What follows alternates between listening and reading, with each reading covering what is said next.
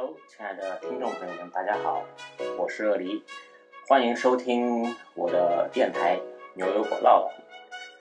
这是我的第一期节目，哎，其实我差不多在一年前左右就录了这一期节目，但是当时呢，因为没有想好我的电台叫什么，所以就一直把素材放着，并且呢，那一期时长控制的比较欠妥，怎么说呢？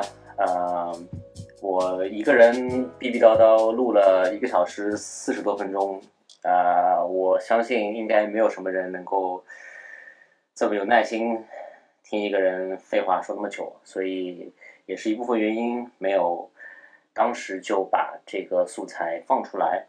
那时隔一年，呃，在这一年中发生了很多事情，啊、我也获得了一些成长，啊、并且最重要的对我来说，就是我终于想好了我的电台需要叫什么名字，这个对我来说非常重要。呃，大家也可以听得出来，牛油果唠唠，对吧？我叫鳄梨，对吧？牛油果好像差不多意思，虽然它说法不一样，但是是一个东西。呃，唠唠呢，就是唠嗑的唠，那它有一些谐音，希望这个某茶饮公司啊，不要不要找我麻烦哈，我只是用它一个谐音。对，牛油果唠唠其实更多的就像是一只话痨的牛油果，然后一个人或者是几个人，呃，和你们唠唠嗑，大概是这样的感觉。呃，其实这个电台具体要做哪些节目呢？我已经是有了一些构思，但是呃，前期吧，至少来说，可能更多的还是会我一个人和大家唠唠嗑。我们找一些比较有趣的主题，然后分享一些我的想法，或者说呃，只是大家聊聊最近发生的一些事情。那么我们的第一期，其实我的主题和上次一样，没有什么变化，呃，当然大家不知道而已啊，还是一样的。那电台它是一种音频的节目，对吧？那自然对于它来说，最重要的就是两个字儿：声音。所以我们第一期的主题还是围绕着声音来展开。那其实我在一年前录的那近两个小时，我并没有再去听一遍。呃，并不是并首先并不是因为我我自己都没有耐心去听啊，只是我觉得当初的大纲我还留着，然后大致的话题我也都记得很清楚，只是我希望能够重新用更短的时间，然后把更浓缩的内容。做出来，让大家能够在有限的时间内，呃，去听完，大概就是这样子。那首先做下自我介绍，毕竟这是第一期节目嘛。啊、我的英文名其实叫依赖，对，很装逼，对不对？也英文名啊，给你给你给你弄坏了。呃，当然了，会有英文名，这个和我的职业也有些关系。呃，我的职业前职业应该说是乐高积木的拼砌师。那顾名思义就是以搭积木，对吧？设计乐高积木的模型玩具，呃，当然我其实不参与设计玩具哈，就只是模型为主。你可以理解为设计一些非卖品，呃，也就是说你在商店里或者是在乐高的活动中看到的这些非卖品，不是我们售卖的产品，那很多都是我参与设计和制作的。嗯，大概就是这样。然后我们的公司自然也是一个外企，那顾名思义，外企嘛，都是老外为主。当然我们没有那么多老外，但还是得起一个英文名。所以我差不多这个英文名从我成年开始就一直跟着我用到现在。那为什么叫鳄梨呢？也很简单，因为我的英文拼写呢叫 E L I，念的话呢就念作依赖。啊、这里有个插曲，其实我一开始也不知道它怎么念。当时有一部电影叫做呃《爱丽之书》啊，丹泽尔华盛顿主演的，我还挺喜欢的。然后当时它的英文片名其实应该读作《The Book of Eli》，对，但是我们国内的译名直接把它粗暴的翻译为《爱丽之书》，所以很长一段时间，呃，我都以为这个名字应该念作艾丽啊，我觉得也蛮好听的嘛，反正就用着了。然后一直到我忘了是什么时候了吧，啊，总之。我在这个网上发现，哎，又有看到这个名字，但是别人不这么念啊，别人是念 Ellie，啊，不不不，别人是念的是依赖，对吧？然后我就去考证嘛，啊，考证来考证去，其实也有不同的念法，但是比较主流的就会念个依赖。呃，就像中文里面大家大家出门嘛，出门在外，朋友之间需要互相依赖，就是这个依赖一模一样的发音哈。所以这个名字就到现在，呃，渐渐的，因为我的另外一份呃职业。斜杠青年嘛，很好理解。另外一份职业呢是滑板的爱好者以及教练。那我已经教了有好几年了，呃，差不多五六年左右，教了一百多个学生吧，具体我也数不清了。那很多我的学员以及一起滑板的朋友都是年纪比较小，呃，自然他们不会那么确切的知道这个英文名应该怎么念。那久而久之，他们就会把它当做拼音来念。那 E L I 嘛，你用拼音念念出来，或者是打字打出来，比较多的会出现就是鳄梨，所以他们就给我起了这个昵称外号，叫做鳄梨。啊，我自己呢也其实还挺喜欢吃鳄梨的，所以为了大家方便记忆吧，我就惯用应该说，沿用了这个绰号，就叫鳄梨。所以我现在用的这个网络上的昵称，呃，叫做加油鳄梨君。那其实也很好理解了，因为我用依赖的话，可能大家比较难记。呃，用鳄梨的话是一个水果嘛，但是比较好记。那前面的加油，呃，这两个字其实我也用了很久。其实我当年可能已经用了不止一年的时间，才决定用这两个字。当初想了很多很多，什么唠叨鳄梨啦，什么啰嗦鳄梨、话痨鳄梨，什么各种各样的鳄梨都有啊，各种各样的梨都有。但是我最后觉得，呃，与我与大家其实，呃，更希望或者说更需要的是一句鼓励，一句加油。那我也把这个词用在我的昵称上，希望不仅是对自己，呃，不仅是希望自己可以加油，也希望可以把这份鼓励带给大家。那最后一个“军”，其实它并不。是，并不是有点像日文的什么什么君啊，什么什么将啊。那它其实更多的一方面呢，是凑够五个字儿，我也不知道为啥，就是凑够五个字儿，听起来会比较的完整。你你听一下，加油鳄梨和加油鳄梨君，感觉后者它像是一个更完整的名词，或者说更完整的一个组合。那并且我对自己的期望吧，呃，希望自己可以活得更像一个君子。所以加了这个“君”字。OK，做完了自我介绍，大家也知道了我的这个职业，应该说前职业，因为我已经呃，目前已经离开了乐高中国，然后开始自己尝试着创业，呃，并且做一些自媒体的内容。接下来我们就来聊聊今天的主题——声音。那首先说到声音，大家会想到什么呢？声音，声音，声音。哎，其实说实话啊。呃，我先教大家一个比较好玩的小技巧。呃，我不知道大家知不知道，其实我们自己说话的时候听到的声音和别人听到的声音是不太一样的。因为呃，大体大体上哈，我我不是特别严谨。如果有就是专怎么说比较专业的呃朋友们听到这个内容，呃，有详细的可以补充。呃，我知道的是，大致上我们自己说话的时候，因为我们的声音会在体内进行一个共鸣、共振，所以说我们听到的时候会带着那个声音，和别人听到的干脆的一个就是直接的你的声音是会有些不一样的，就有点像什么，就有点像你吃薯片，对吧？你吃薯片的时候，你就会觉得哇，那个声音好响啊，但其实别人听的时候，或者你在听别人吃薯片的时候，其实你的声音没有那么的响。啊，我我估计是一样的道理哈。但其实有一个方法，呃，你不一定要通过录音或者是什么才能知道自己的声音。呃，你要做的就是找找两本，呃，大一些 A 四尺寸左右的这种杂志啊、书啊什么的，然后遮在你的呃两个耳朵前面，就是遮在你的太阳穴，垂直的哈，垂直。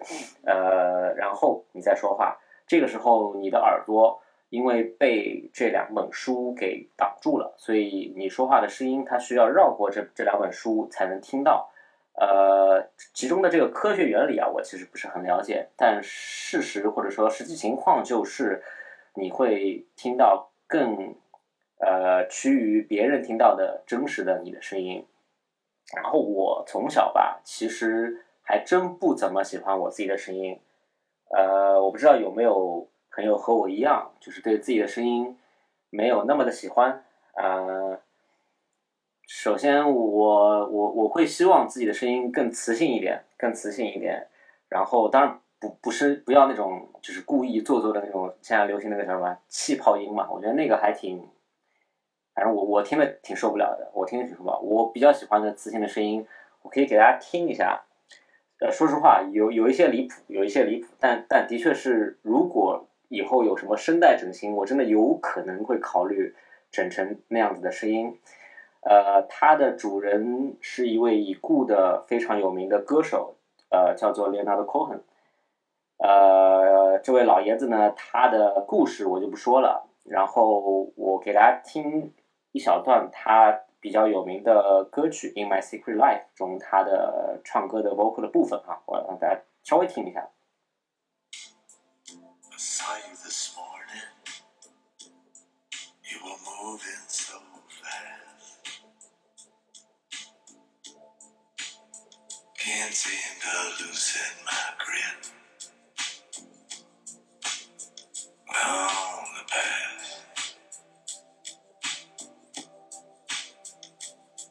And I miss you so much.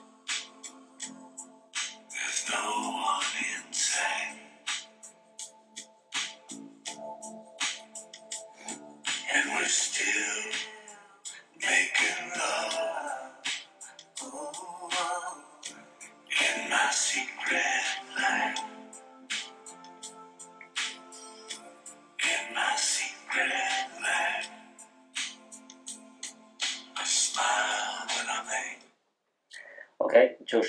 这样一个声音，我不太确认大家能不能听得清楚，呃，但是我我我我真的还挺喜欢这个声音的，的确哈，这个声音实在是有一些磁性的过头了，对吧？大家如果正常来听的话，会觉得哇，这个声音是不是也磁性过头了？我我我会觉得呃，可能你会这么觉得，但我我就很喜欢，对吧？那没办法，然后呃，他这个声音其实已经。已经都不止什么气泡音了，我觉得就已经是那种超级低音炮了。对我会觉得这个声音，如果能够让让我拥有的话，我我还我还挺喜欢的。我我情愿我自己是那种声音，也也可能比我现在的声音会好一些吧。我现在说话其实，呃，用现在流行的用词来说，更多的像一种那个叫什么营营业模式，对营业模式的这个这个声音啊，其实跟我。平时说话还会有一点点的不一样，呃，我可能更讨厌的，或者说更不那么喜欢的是我平时那个声音，就是很放松的时候，呃的声音，包括我我笑我笑的时候也那个声音，呃，我自己觉得还行，但是有很多人不喜欢，呃，那就像我非常喜欢的国内的脱口秀演员刘洋教主的声音，也是他的笑声就经常被人。诟病吧，不能说诟病，就经常被人吐槽吧，至少是。但其实我我笑起来跟他那个风格就特别像，所以我其实特别喜欢他的笑声。然后，而且我觉得，呃，有他的节目就一定得有他的笑声，不然这个节目就不完整了。所以这个东西其实真的还挺因人而异的。但好吧，就至少我我会有这样的一个想法。目前为止没有什么改善，我也不会唱歌，呃，俗称五音不全。所以也不会用什么那种气息发声什么什么的，就是正常说话，只是现在会，呃，相对来说压着一点说话，可能会比我自己所谓的那个声音会好一些些。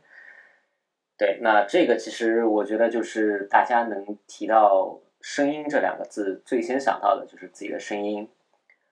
然后我会觉得想到第二个可能就是口音，因为这个其实也是，呃，怎么说呢？就是让我犹豫了很久，或者说让我呃纠结这么久才做这期节目的呃一部分原因，就是口音，它也是声音的一部分。那首先我们先说中文好了，中文的口音，呃，我呢是一个土生土长的上海人。呃，在成年之后，呃，因为工作的关系，呃，去北京生活并工作了差不多四年左右的时间。啊，当时我在北京的同伴们大多也是当地的北京人，对吧？北京人，对，你看这前鼻音就暴露了吧，对吧？前后鼻音完全不分。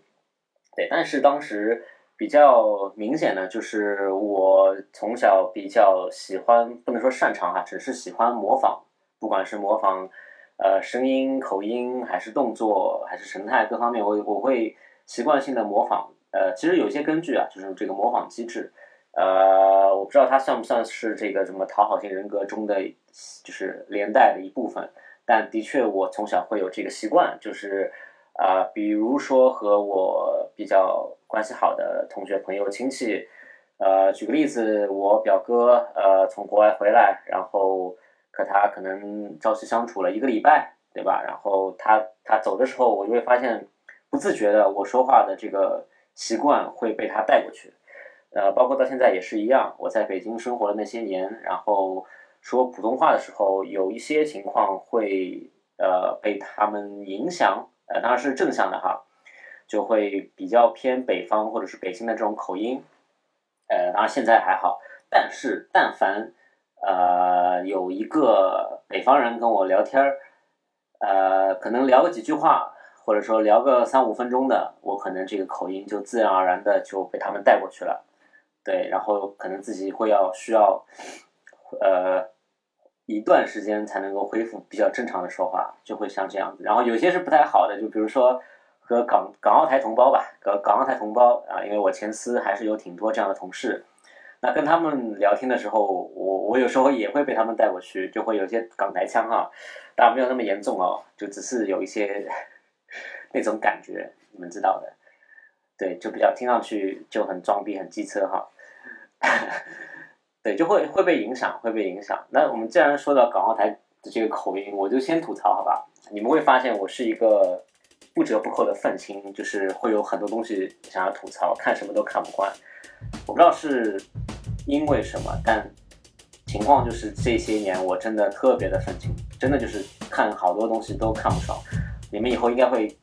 听到或者是看到我有很多吐槽的内容，你们，然后让我想怎么说？组织一下语言，防防杠啊！现在这个网络网络世界就是这个杠精太多了，我们先防杠。如果你有不同意见，好吧，以你为主，我就是瞎逼逼，我就是纯粹的个人瞎逼逼。对，呃，如果你有不同意见，以你为主；如果你同意，呃，我我觉得也也不需要。着重的去去去说什么吧，啊，你就知道有有这个世上有和你一样想法的人就就是了。那并且我觉得这个想法，这些想法就是可能是会改变的。就像我之前看过的一句话说，呃，一个人再厉害，你不可能，呃，你你就算能够决定十年后的今天这一分这一秒你会做什么，再厉害的人。可以做到这一步，但是他这样的人，他都没有办法做到保证说自己的下一秒会想什么，呃，因为这种都是很主观的，呃，的确是我从你别说远吧，就从去年到现在，我其实有有一些观点也逐渐被转化，或者说自己会有一些改变。那说回口音，呃，或者说说回这个港澳台。感觉的口音可能更多的是台湾同胞吧，呃，台湾同胞的口音会比较明显一些，而且它和我我的概念里面，它和东北话、四川话。那首先我我需要说清说明哈，我特别特别喜欢东北话和四川话，呃，一部分是因为他们呃门槛相对比较低啊，和普通话比较接近；另外一个是他们比较接地气，我我我也不知道是为啥，可能就是这个。天性使然吧，我就特别喜欢接地气的东西，呃，包括英语，呃，我会特别喜欢，这个很怪哈，我会特别喜欢美国南方口音和，呃，苏格兰英英国的这个苏格兰甚至是爱尔兰的口音，就特别的接地气，我也不知道为啥，我就特别喜欢。那到国内的语言口音方言，我也是一样，我就很喜欢这些接地气的。然后，嗯。包括最近有有在接触山东话，我就觉得哇，这也是好接地气，我特别喜欢。但是反过来说，呃，就是这个应该怎么说？粤语的口音和呃，台湾台湾省的这个口音，呃，它也是一样，门槛比较低，和普通话相对比较接近。当然，这个指的是台湾的就是这个口音哈。哎，你看这个 heart 是不是就很有很有很有很有神韵哈？就比较好模仿，所以大家就会经常呃这样子来来来用。呃，我自己的经历就是在之前的工作经历中，呃，不管是同事还是呃呃客户，或者说是哎，是我我就是客户吧。但当然就是我们的合作伙伴，呃，时常会碰到能听到这样口音的人。首先不排除说他们本身就是当地人。那有一口这样的口音，我觉得是再正常不过的，或者说是他们之前有一些在呃台湾省或者是香港呃居住生活的经历，那我觉得也是很正常的，对吧？从小在那儿长大，那有那样那那边的口音再正常不过。但是啊，你会发现啊，其实这样有有这样口音的人里面，我的感觉是至少有一大半都不止一半，是一大半的人根本就不是这样的。呃，当然我不是歧视哪里哪里人，我只是说，呃，有些人可能会简单的，当然这这一切以下一切都是呃牛油果个人的这个这个偏见哈，跟我恶力无关啊，我只是代表，我只是我只是扮演了牛油果的这个角色啊，来做一些些这个吐槽，有一些我们的年轻人吧，年轻人为主，他们会觉得。用一些港台的口音啊，说话的调调啊，会让自己听起来更高端。那那当然了，就是你你如果是那种商务的这个情况，或者商务的这种洽谈会议的过程中，你可能的确是要比一些呃，就是其他的方言会听上去更让大家舒服，或者说是听上去更更更正常一些。举个例子，我前段时间呃看。看到那个网上一个视频，那黄渤呃演员黄渤老师之前在呃节目里面呃用用用山东话说说了说了个故事，然后里面有一句台词，我就记得印象特别深。那他去他们去问一个女生要微信还是要电话号码，然后那个女生一开始没有睬他们，对吧？然后然后他们自己在那儿捣鼓半天，然后那个女生觉得有点烦，然后回头说了一句：“我看就没有这个必要了吧。”对吧？我 那如果你在一个商务的这个洽谈环境中突然冒这么一句，的的的的确可能大家还是没那么习惯。首先哈，首先防杠，我觉得没有任何问题，只是相对于大众接受程度来说，那没有这个港台腔那么的高，对吧？大家习惯了，那我觉得没有什么问题啊。如果你用东北话，你干啥呢？嗯，能不能能不能整啊？能不能行？我觉得也很 OK，对吧？然后甚至你用四川腔。啊，大哥，啷个说嘛？看看决定嘛，我就觉得很 OK 啊，没有什么问题。这个这个，我我越我越要用典故，不能说典故啊，这个中中年男子的这个坏习惯啊，就是要要要拿一些老话来说。呃，我有点记不清那句话具体是怎么说的，但大概的意思就是，如果我们看一个人不爽，或者说我们觉得一件事情不对，大概率或者是绝大多数的情况下，是我们自己的修为。德行不够高啊，我觉得这句话还是挺有道理的。我也是一直努力的尝试用这句话来要求自己啊。当然了，呃，做的还是很有欠缺，对吧？大家也也看到了，我对很多事情还是非常不爽，并且不解哈。那不解的事情多了，对吧？对，但的确这个现象，我相信在呃城市中做类似于白领的这些年轻人们。啊，还是经常会碰到，呃，甚至说可能听的观众、听众里面，可能有一部分人就是这样子的习惯。呃，我会觉得说，嗯，我觉得谈不上说文化不自信吧，但但我觉得就是练好一口标准的普通话，可能在我的观念里面，比故意拿一些这种港台的这个这个腔调，呃，会更。我觉得对我至少对我自己来说的话，会让我觉得更舒服、更更好一些。就有点像什么，就有点像，可能你中文都不是很好，就是语文啊，我们说中文，就语文这个学科都没有学得很好。那比如就是我，对吧？然后你你你你去用很多的这个英语的单词来，呃，让自己听起来很专业、很高端。我觉得这也不是一个特别好的现象。那。就说到这里，我就我就再来吐槽一下啊，这个其实是我前呃差不多十年工作经历中经常会碰到另外一个情况，也是口音有一关有一些关联吧，就是喜欢用一些英文单词啊来来对来堆叠，对在句子里面堆叠。呃，就举个例子吧，我前面也犯了这个不能说错误吧，也也用了一下，比如说我提到呃口哼老爷子的时候，我听我说到他的这个 vocal 对吧？这个这个其实当然了，就是这个情况呢，我还是建议说大家在能够力所能及的范围里面，尽量的去习惯和学习如何用中文来进行完整的表达。那比如说 vocal，应该说它的。对我，我用我用 vocal 的原因也是因为我一下没想起来中文应该怎么说比较贴切，呃，应该说他的副歌或者说不太不太贴切贴切，应该说他的人声的部分，对吧？应该应该应该这么翻比较比较贴切，虽然会比较拗口，但它的确就是这个样子。呃，然后我我我一一着急，对吧？这臭毛病又出来了，对，会有英文来夹带，对吧？那又不是所有人知道什么是 vocal，对吧？只是以为，只是听到你你标了一个英文单词，就觉得啊，好像好牛逼啊，你你你你了不起了，对吧？其实我觉得这个这个说真说真心话是不那么好的。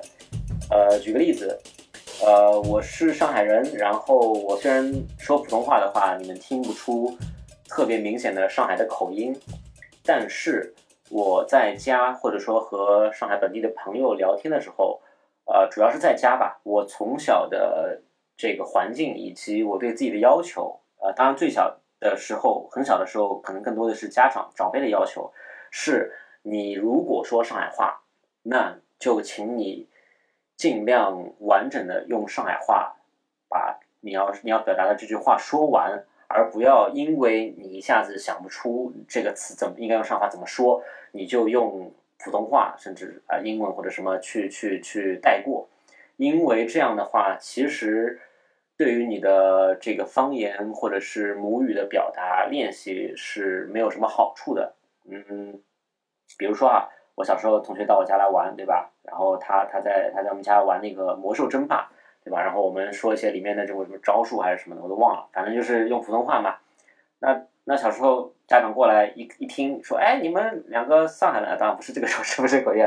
我我上海说一段，大家看看能不能听得懂，大概这个意思就是你们为什么不说上海话？他可能哎，外婆跑过来，哎，不对呀，哪两个侪上海人，哪能侪讲普通闲话，对吧？搿不对呀，那试试看，讲上海话，大概就这意思哈。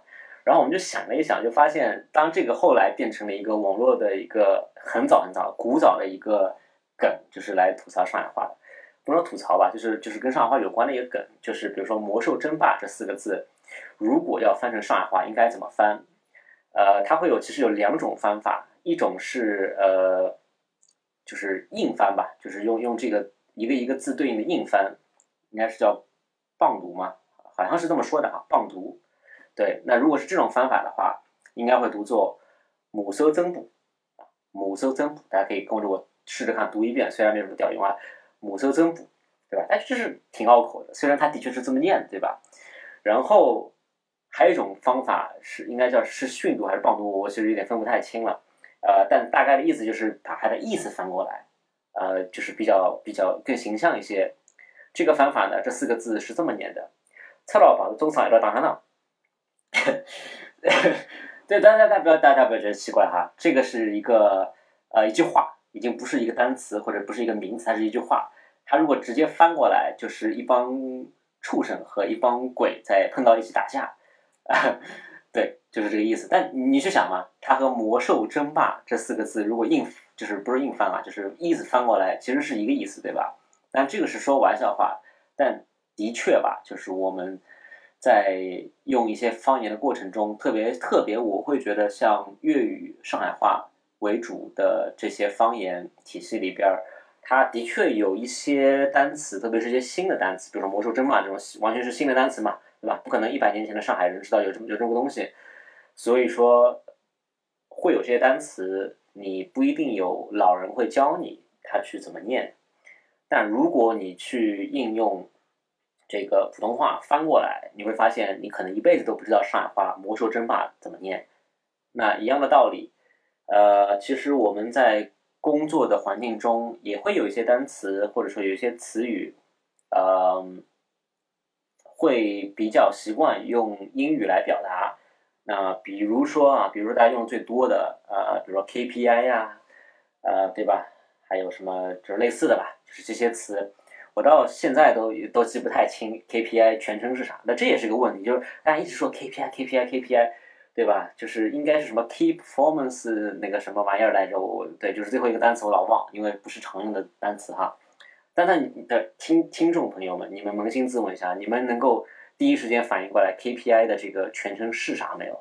对吧？我相信还是有一部分人就是反应不过来，但是你们经常还是会用，老板也会用，你自己也会用这个 KPI KPI 的，对吧？这种是缩写，那更多的其实是一些单词。比如说哈，比如说让我想想看有什么好说的，这这这这我真真是不想提，因为我一说这种单词，我说说句实话，我本能的都会起鸡皮疙瘩。就我觉得就是说句实话，特别装逼，一点必要都没有。而且它至少对于我来说哈，对于牛油果来说，它并不会让你听起来更专业、更高级，只会让我知道你就这么点水平。因为为什么？因为语言系统它不是一个一个单词替换着去使用就可以让你去真正掌握的，它是需要把你彻底放在一个呃语言环境里面，或者说最好的情况是把你彻底的放在一个语言环境里面，就像我说的小时候用上海话完整的去表达自己的观点的，就这个概念，你去完整的通过英语的这个单词加上语法。啊，包括你的整个就是，嗯，从单词选择到语法组合，再到语气的这个就是整一套这个东西啊，我差点又说这个 combo 对吧？这个这个组合其实就是这个组合，你去通过这样的思维方式，整套东西你去经常的用，和不管是中国人还是老外，你去沟通，你去说，你才会对，久而久之才会对你的这个至少是比如说外语的口语。有比较成系统的帮助的。如果你真的只是一天到晚在那边说啊，这个 case 我们觉得现在 delay 了，然后呃，这个情这个这个 situation 我我我是不 acceptable 的，就这种说法，真的真的，我我求求大家了，不要再这么说了，真的特别傻逼。好吧，我我我我我虽然爆了粗口，但是我真的要吐槽一句，真的特别傻逼。最主要他们还觉得自己特别洋气。就我以前上班的时候开会，如果困了或者说是无聊了，我会干件什么事情，你知道吗？我会去，呃，去猜或者去自己在内内心哈，内心戏跟自己赌，说，哎，这个说话的人，这个装逼的人，他下一句话，因为有 PPT 嘛，对吧？有 point point，对吧？有这个演讲稿，呃，你会大概知道他会说什么话，然后你就猜，哎，他下一句话什么时候？就隔几个中文字，它一定会冒出一个英文单词。对我跟你讲，最好玩的是，我我这个这个事情我自己练了，不能说练吧，就是玩了一年左右时间。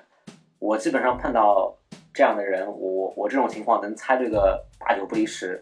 他们都有这个习惯的，就这句话里面吧，你听着他在说中文，跟中国人说中文，但这句话里面可能用中文说二十个字儿，他这二十个字儿里面吧，一共中文。就正儿正儿八经用中文说的，就他妈五六个字儿，啊，就是我，啊什么的，啊什么了，很，啊很，他们都有可能翻成 very 什么 extremely 什么 basically 什么的，对吧？就是就这很离谱，真的就很离谱。就这种其实真的我是不太推荐，因为因为说句实话，如果比如说我们举个例子，前面说到提到粤语，那粤语也是一样。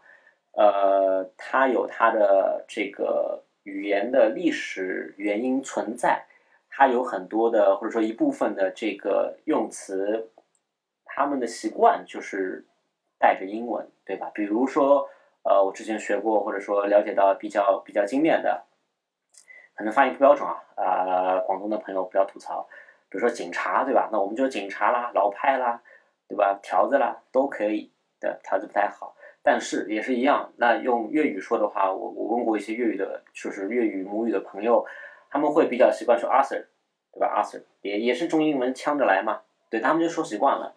因为如果我我问他们说，哎，那如果你不说 Arthur 的话，Arthur，怎怎么变那个阿 Sir 的话，你要怎么表达他们是警察呢？他们说那就一般来说就会念猜楼，但这个猜楼就就听上去就像条子一样，就不是那么的口语化，也不那么的好听。所以你看，就是这个习惯。问题还是在于哪里？问题还是在于我们其实很多人，特别是大陆的很多朋友，哎，我们从小的这个生活的环境、用词用语的环境，这真真的没有那么多有英文的这个这个这个这个习惯。更多的是什么？更多的就是在这些互联网公司啊、广告公司啊这种所谓的这种高端白领这个人群中，哎，就自然的就卷起来了，自然的就觉得啊，你你必须冒点英文啊，你不会英文会被别人看不起啊，你你就算。不能够很完整、很流利的和老外对答如流，那你至少要要要要要用一些这种这个这个什么英文，对吧？这个就我我觉得很离谱。那再说一个，好吧，我们再说一个狠的，现在最流行或者说是我觉得最不希望听到的一个中文词叫什么？赋能啊！我相信在听这个节目的。如果是有从事过互联网工作，或者说是在公司里面就是工作的工作过一段时间，一定会听到过这两个中文字儿“赋能”，对吧？好，我问你，你不是他妈喜欢冒冒英文吗？啊，那你告诉我，赋能的英文是什么？我给你们五秒钟，能回答出来吗？对吧？回答不出来，那还是的嘛。虽然这个“赋能”这个词儿我也很装逼，但如果赋能，如果你一开始就是学习它的英文，然后你会很难翻过来用中文去表达它，对吧？但是这个词儿吧，哎，也不知道为什么呢，哎，大家反而不说中文，不不说英文了啊，不用英文词儿了，我不知道是不好念还是怎么地吧，反正就念中文。你最后就是大家就是天天赋能，赋能这个，赋能那个，哎，我真的有时候想吐槽你，赋啥呀？赋好好工作嘛，好好工作不寒碜，不用非得搞这些有的没的，对吧？这种互联网黑化，我觉得特别的没有必要。口音这块吧，我觉得不能再吐槽了啊！不是再再再吐槽下去，这个市场又又得又又又得不行了，又得不行了。我们收回来点，我们再往下。呃，当我们提到声音的时候哈，我们其实呃还会联想到另外一种声音，呃，或者说是比如说我们举个例子，网络上的声音，对吧？大家的这个声量，它也是一种声音。哎，这个等下让让让我让我控制一下，现在情绪有点激动，我我怕一会儿。说一说说起来，我又激动，时长又没得控制了。唉，简单来说，我们还是先防杠啊，防杠，被人被人杠怕了，真的是被人杠怕了。首先，我们支持各种各样的声音冒出来，对吧？存在即合理。当然，这句话有后半句，我们我们先不说，我们先说这前半句，存在即合理。你的想法。是你的想，就像我一样，我看那么多东西看不惯，那是我的想法。那很多人可能会觉得啊，这也没啥呀，啊，你说的不对，那我觉得都很正常。所以我并不完全反对有各种各样不同的声音、声量出现。我更多的啊比较讨厌的是什么呢？是我们现在很多朋友们，大家都没有，或者说。一定程度上缺乏足够的独立思考的能力和这个意识。我用英文说啊，你们喜欢英文吧？叫 critical thinking，好吧，给你们装个逼啊！你们现在能听懂了吧？什么叫独立独立思考啊？critical thinking 啊，真的是什么意思？比如说，我我我不喜欢什么？我不喜欢流量啊！我不喜欢这些流流量鲜肉。跟我熟的所有朋友都知道。我真的是特别特别反感，特别特别讨厌他们，所以这个也是很大一部分原因。为什么我其实好几年前就有这个想法和计划，是有比较完整的计划要做自媒体的内容，但是一直没有付出实际的行动。最大原因就是因为我懒，这个这个和大家啊不不不那个，咱咱就不装逼了，咱就咱就这个英文怎么说？real 啊，real 一点，啊，这对，就我们先我们先吐槽这些 rapper 是吧？这些 rapper 就就特别傻逼，就非得冒两个字，you know，呃，什么 homie，呃，什么什么这那玩意儿的，这这真没有必要。我我听过很多纯中文的 rap rap rapper 的这个歌手唱的这些歌，真的贼牛逼，贼帅的。你你没有必要一定要就像那些白领一样。啊，去掺一些英文单词，你押韵中文汉字博大精深，它都不够你去押韵用的吗？啊，你一定要用那些有的没的英文单词啊，给你弄弄一点这个感觉出来，真的没必要，好吧？真的没必要，对吧？我说回来，说回来，对吧？这这这些这个流量明星，对吧？我我是我是真的看不惯。还有什么？我我是特别反对，或者说特别讨厌那些。呃，那四个字儿我们不提了，我们就提他们的，以他们为主要的原因，呃，造成的一种现在社会的现象，就是到处充满着消费陷阱、过度消费的这种陷阱。这个现象也是我特别看不惯的，好吧？然后你们会发现，虽然我也一把年纪了，对吧？然后出来的话呢，真的要做自媒体的话呢，其实你往长久了看，对吧？这两个我最讨厌的事情，和我要做的这个自媒体的事情，他们是相辅相成的。而我想要杜绝的这两个现象，这两个角度，说句实话，说句实话，如果我想以流量，或者说以我自己的这个声量哈，就是想特别在至少在前期吧。我这么说，就是想要起来，我们要说做做出来嘛，出人头地，对吧？做做起来，做达到一定的流量，你有一定的体量，你可以接广告，你可以这个这个变所谓的网红名人这那的，它是背道而驰，它是完全背道而驰的，对吧？你反对消费陷阱嘛，对吧？那你他妈还带货，对吧？然后你你你呃你你你不喜你不喜欢这个流量鲜肉嘛？那你还这个呃呃，当然我是没什么资格了。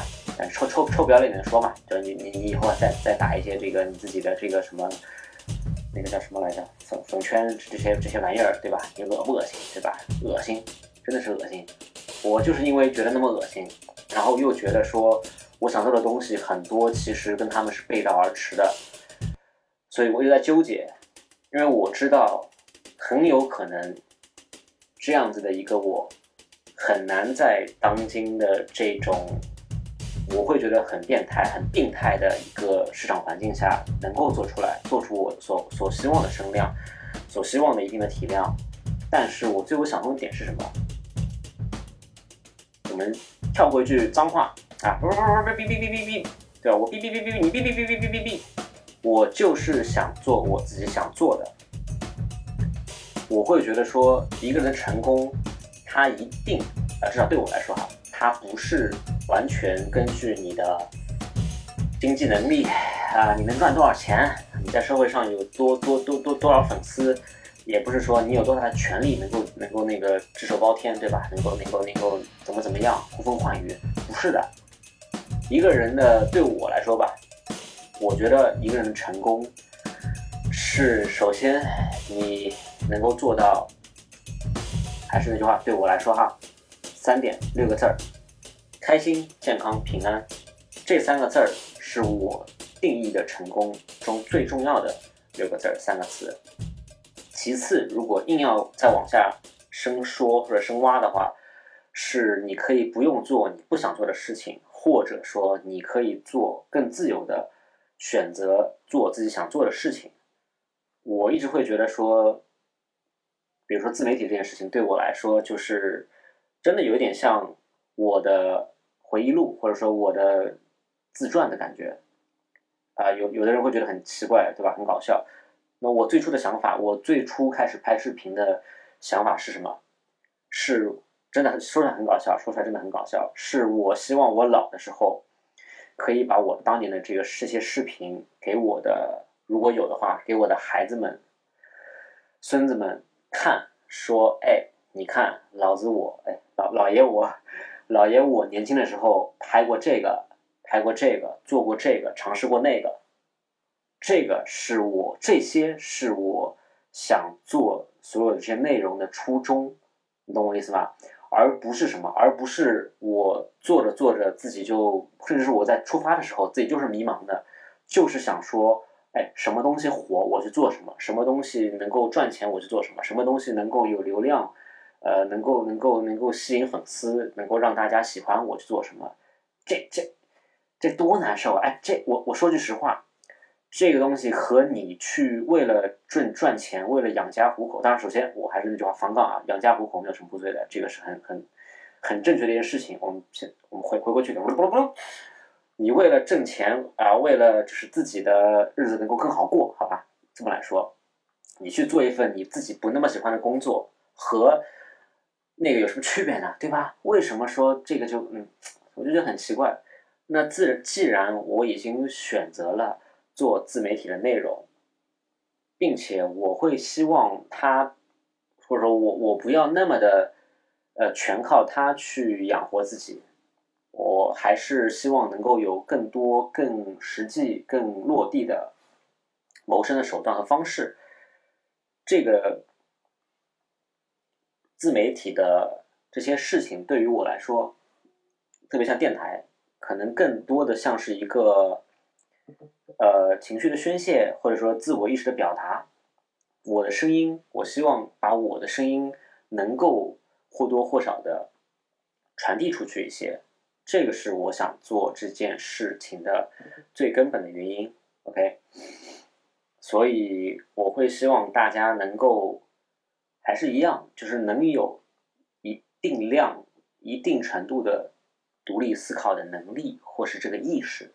如果我没有的话，我也很有可能会像很多人一样去巴拉巴拉做做做很多这个，不能说哗众取宠吧，更多的就是吸引流量的这些主题方向内容，对吧？那我在做这一期电台的前很多很多时间，我就知道，Podcast 播客。这个平台以后怎么样我不知道，但至少目前来说，它一定不是一个能够很好的帮助你去积累粉丝啊啊，做出流量，成为一个什么所谓的这种网红明星的一个途径。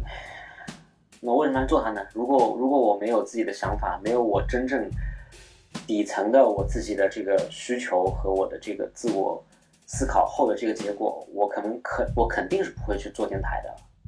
图啥嘛，对吧？图啥？真的没有没有什么意思，所以这个电台很有可能很多人会不喜欢听，完全不喜欢听，我觉得都很正常，没关系的。这个就是我一个人，对吧？我一只牛油果在这边叨逼叨叨逼叨叨逼叨。如果你能够听完，我也很感激。你有不同的想法啊，我也其实都欢迎大家来来进行讨论，因为没有任何事情是绝对绝对意义上正确的，每个人都有自己的不同的观点看法。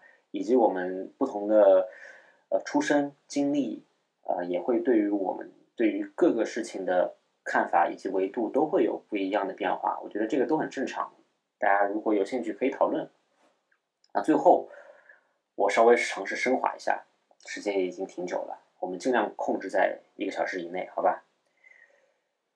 声音，特别是我们刚刚提到的网络声音，我前两天刚看了。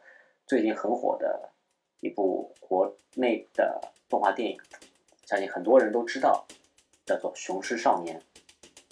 首先，我先表达我的观点：这部电影它其实讲的故事并不复杂，但是我觉得一部好的影片，特别是像这样的动画电影，它更多的呃，我理解是会给青少年朋友来看的，儿童来看的。这些节目不一定需要剧情特别复杂，像像什么啊《盗梦空间》这样复杂，并并不需要一个简单的故事，从来不是或者说一个故事的复杂与否，从来对我来说从来不是判断呃一部影片是不是优秀的绝对性因素。但是能把一个简单的故事讲好，这个能力我觉得反而是我更看重的。那至少对于我来说，这部电影它有它的。硬伤，对吧？还有它剧情和这个底层的，嗯，角色怎么说呢？就是这个心路历程各方面会有一些瑕疵，会有一些瑕疵，并不是那么的完美无缺。但是，作为一部国内的动画电影，讲的也是，呃，不再是那些神话的人物啊，不是什么孙悟空、姜子牙、哪吒什么的，而是一个，而是一群。呃，我们叫留守儿童，然后从事或者说尝试去进行一个非常有民族特色的舞狮这样的一个传统的文化，应该是运动，我觉得也不是这样的一个一个文化的一个事业吧。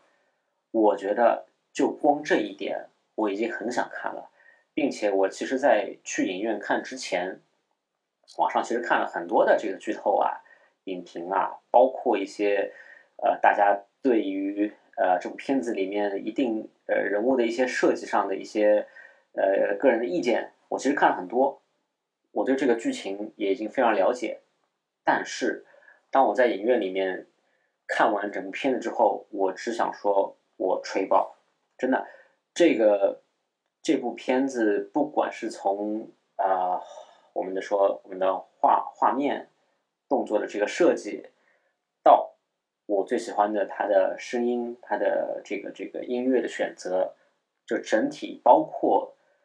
整个对于我来说，如果是一个小朋友的角色去代入看这部电影的话，整个观影的体验真的就是热血，真的非常热血，我就吹爆，好吧？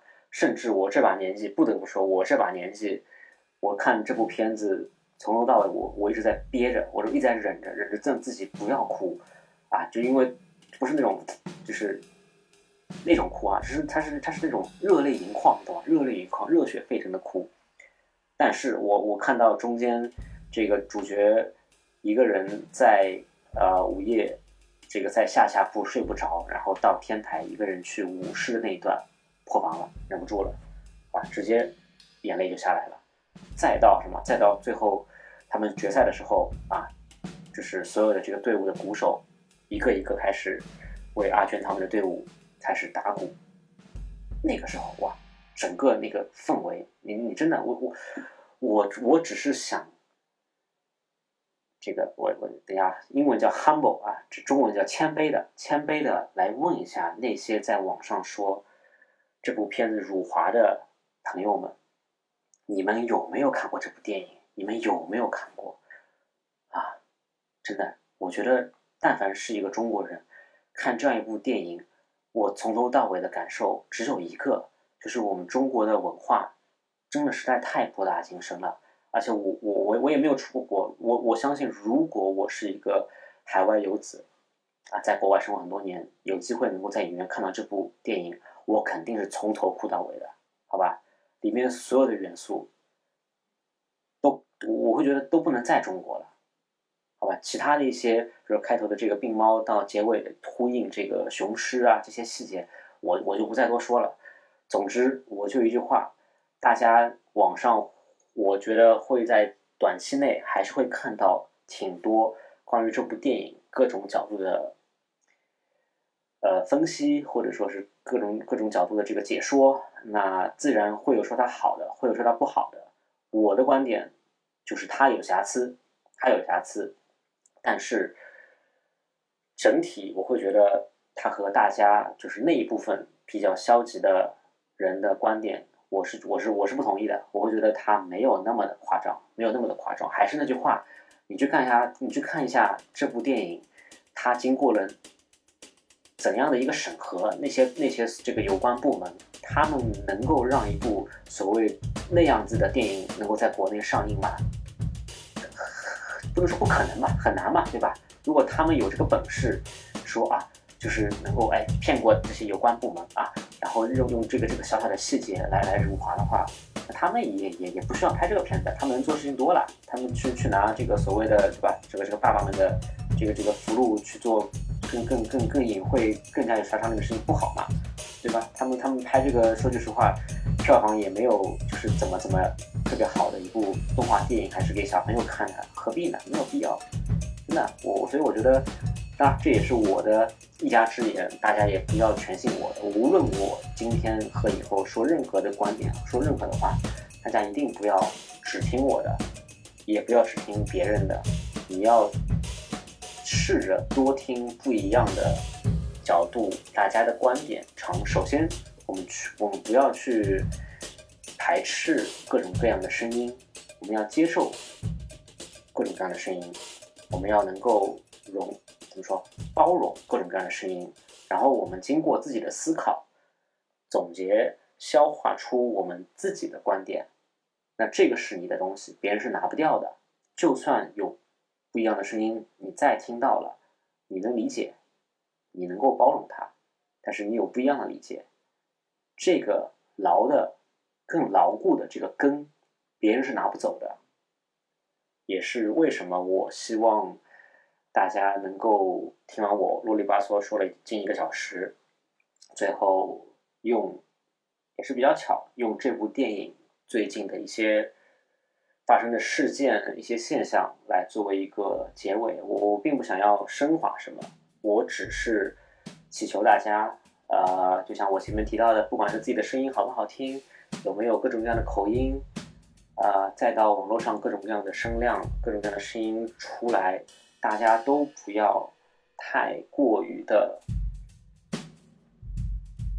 只听一家之言，也不要特别的以自己的这个观点作为百分百正确的角度去做一些所谓的这个输出。我觉得也没有必要，你自己觉得是这样，它它它就是你的，就 OK 了。你要能够，呃，容纳各种各样不同的声音，这个非常正常。我相信我提到的这个电影，可能也会有或多或少有一些人会在日后会来会来说这个事儿。我都觉得无所谓。首先，我能理解你，你会这样想，我觉得它是存在，它是合理的。只不过我不这样想，就这样。那今天聊了那么多。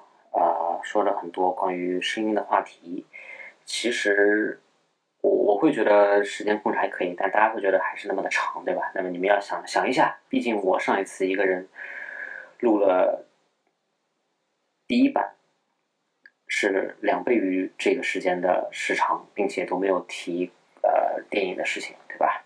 那这次对于我来说也算是一种进步，对吧？大家还是要可以的话给一些些鼓励，呃。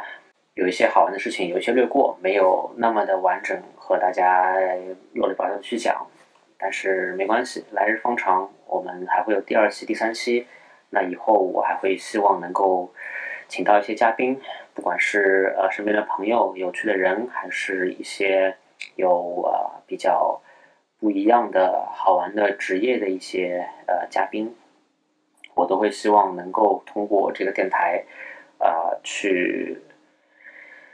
啊，这么说吧，首先我觉得最主要的其实是锻炼自己，让自己能够成为一个更好的演讲者以及一个更好的听众。那这个能力其实是我欠缺的，呃，很大一部分原因也是为什么我想要做电台。第二部分无可厚非，我的表达欲大家也发现了非常的旺盛，所以我会需要有这样的一个平台。呃，去输出一些我的观点，我的所思所想，不至于自己一个人憋坏，对吧？也不至于把身边的人逼疯。对，所以，总而言之，言而总之，哎，很感谢大家的收听。今天第一期的节目就录制到这里，希望大家能够听着还算行。对，我们要降低自己期待嘛。我我我不期待大家会觉得这期节目好，期待特别是一个人的节目，我知道是比较难录的，我也不那么好玩。所以大家能够听完，我非常的感激，也感谢你们的时间。那我是鳄梨，让我们下一次再一起唠唠，拜拜。Woo!